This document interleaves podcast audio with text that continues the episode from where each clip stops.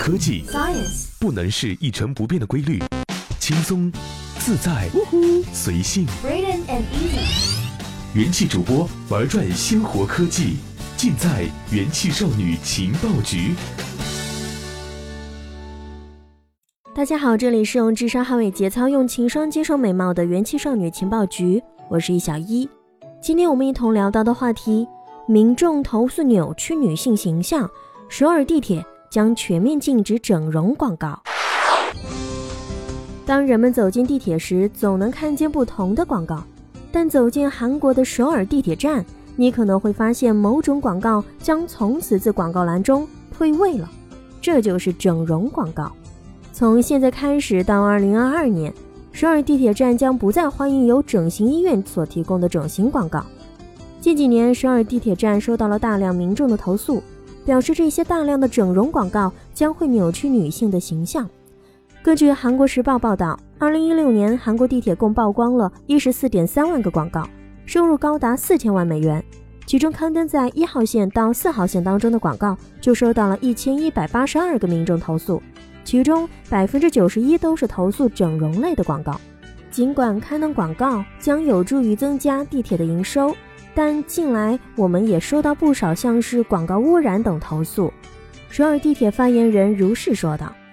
为了反映民意，首尔地铁近日决定将重新审核刊登在地铁内的广告品质及数量。他们计划从原先的十四点三万个缩减百分之十五至十二万个，并打算与私人机构合作。”刊登更多文化与艺术相关的广告。此外，首尔地铁还打算在十个地铁站增加非商业性的广告栏位，而第一批没有商业化广告的地铁站将会是市政府站与东大门站。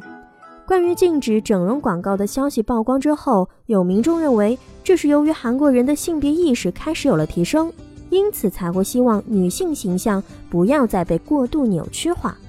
不过，若从数量上来说，这种足以引发民众投诉的爆量广告，某种程度来说，也显露出韩国的整形产业依然相当发达，以至于人们一提到了整容，依然会有刻板印象，那就是韩国。根据 BBC 的报道，韩国整形外科的技术是在1970年代开始发展，并且有十几年间日渐发达。2015年，韩国的整形医院数量就达到了一千家。韩国 BK 整形医院院长金比健接受采访的时候说道：“韩国人会希望能用尽方法去改善自己的容貌，尤其是女性。”他进一步补充道：“目前来韩国整容的外国人占总顾客的百分之三十，其中亚洲人最多，而在亚洲人当中，中国人又占了大约百分之九十。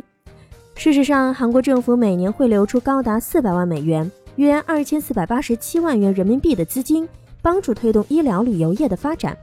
整形外科医生在该行业当中占据着主导的地位。二零一六年底，旅游网携程旅游发布《二零一六年在线医疗旅游报告》。